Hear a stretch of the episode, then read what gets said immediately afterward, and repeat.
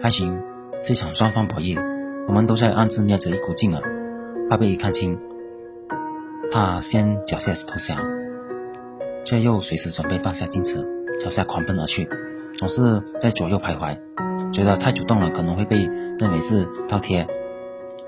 但是太被动又可能陷入完全被人牵着鼻子走，进退两难的境界。主动聊和被动聊有差别，主动撤和被动撤也有差，但是唯一能确定的是。如果你总是把它放在女神、男神的位置上，那么你可能会很难掌握到主动权。所以，不妨在心态上先退回到普通朋友的关系，把对方当成普通朋友的男女，就算是有些好感而已。心态决定行动，行动决定结果。你要是一直抱着对方是男神或者女神，对方不回你信息，我们没有希望了的念头，那么结果你是猜都能猜得对了。